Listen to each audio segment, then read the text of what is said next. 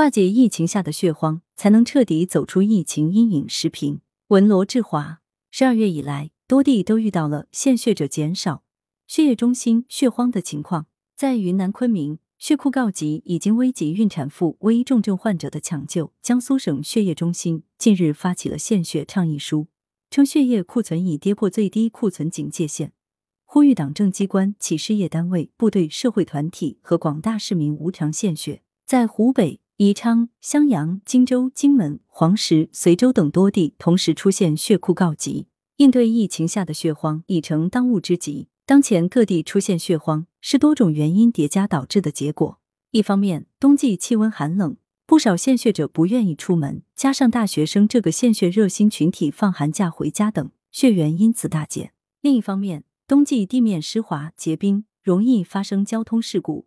而危重病人、恶性肿瘤和血液病患者受气温影响，病情容易复发，又导致用血量大幅上升。这一减一增之间，血荒便出现了。加剧当前血荒的另一个重要因素是疫情。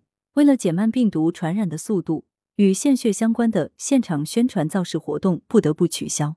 感染者忙于对症治疗，尚未感染的人又特别关心自己啥时候会阳，献血之事一时间便容易被人遗忘。感染后隔多少天才能献血？献血会不会降低免疫力？献血过程会不会增加感染风险等这一系列的疑问，同样可能让人望而却步。即使献血意愿很强的人，也可能希望等等再说。要化解当前血荒，先要重拾过去有用的手段。机关干部、在校大学生、现役军人、企事业单位职工等，一直是献血的重要储备力量，要全力调动这些献血中坚力量，积极献血。此外，各地都有献血志愿者队伍，这股力量也应得到充分调动。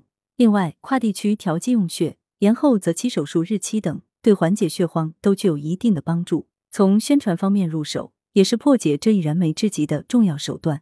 若不宜开展现场宣传造势活动的，就需通过媒体等其他途径动员献血，打消献血降低免疫力等毫无科学依据的顾虑。科普的力度也应加大。最后一次核酸或抗原阳性七天后即可献血，献血不查看核酸阴性证明等规定也要做到广为人知。采血点化整为零，将采血房车开进单位和社区等更加契合防疫要求的做法，应加以提倡。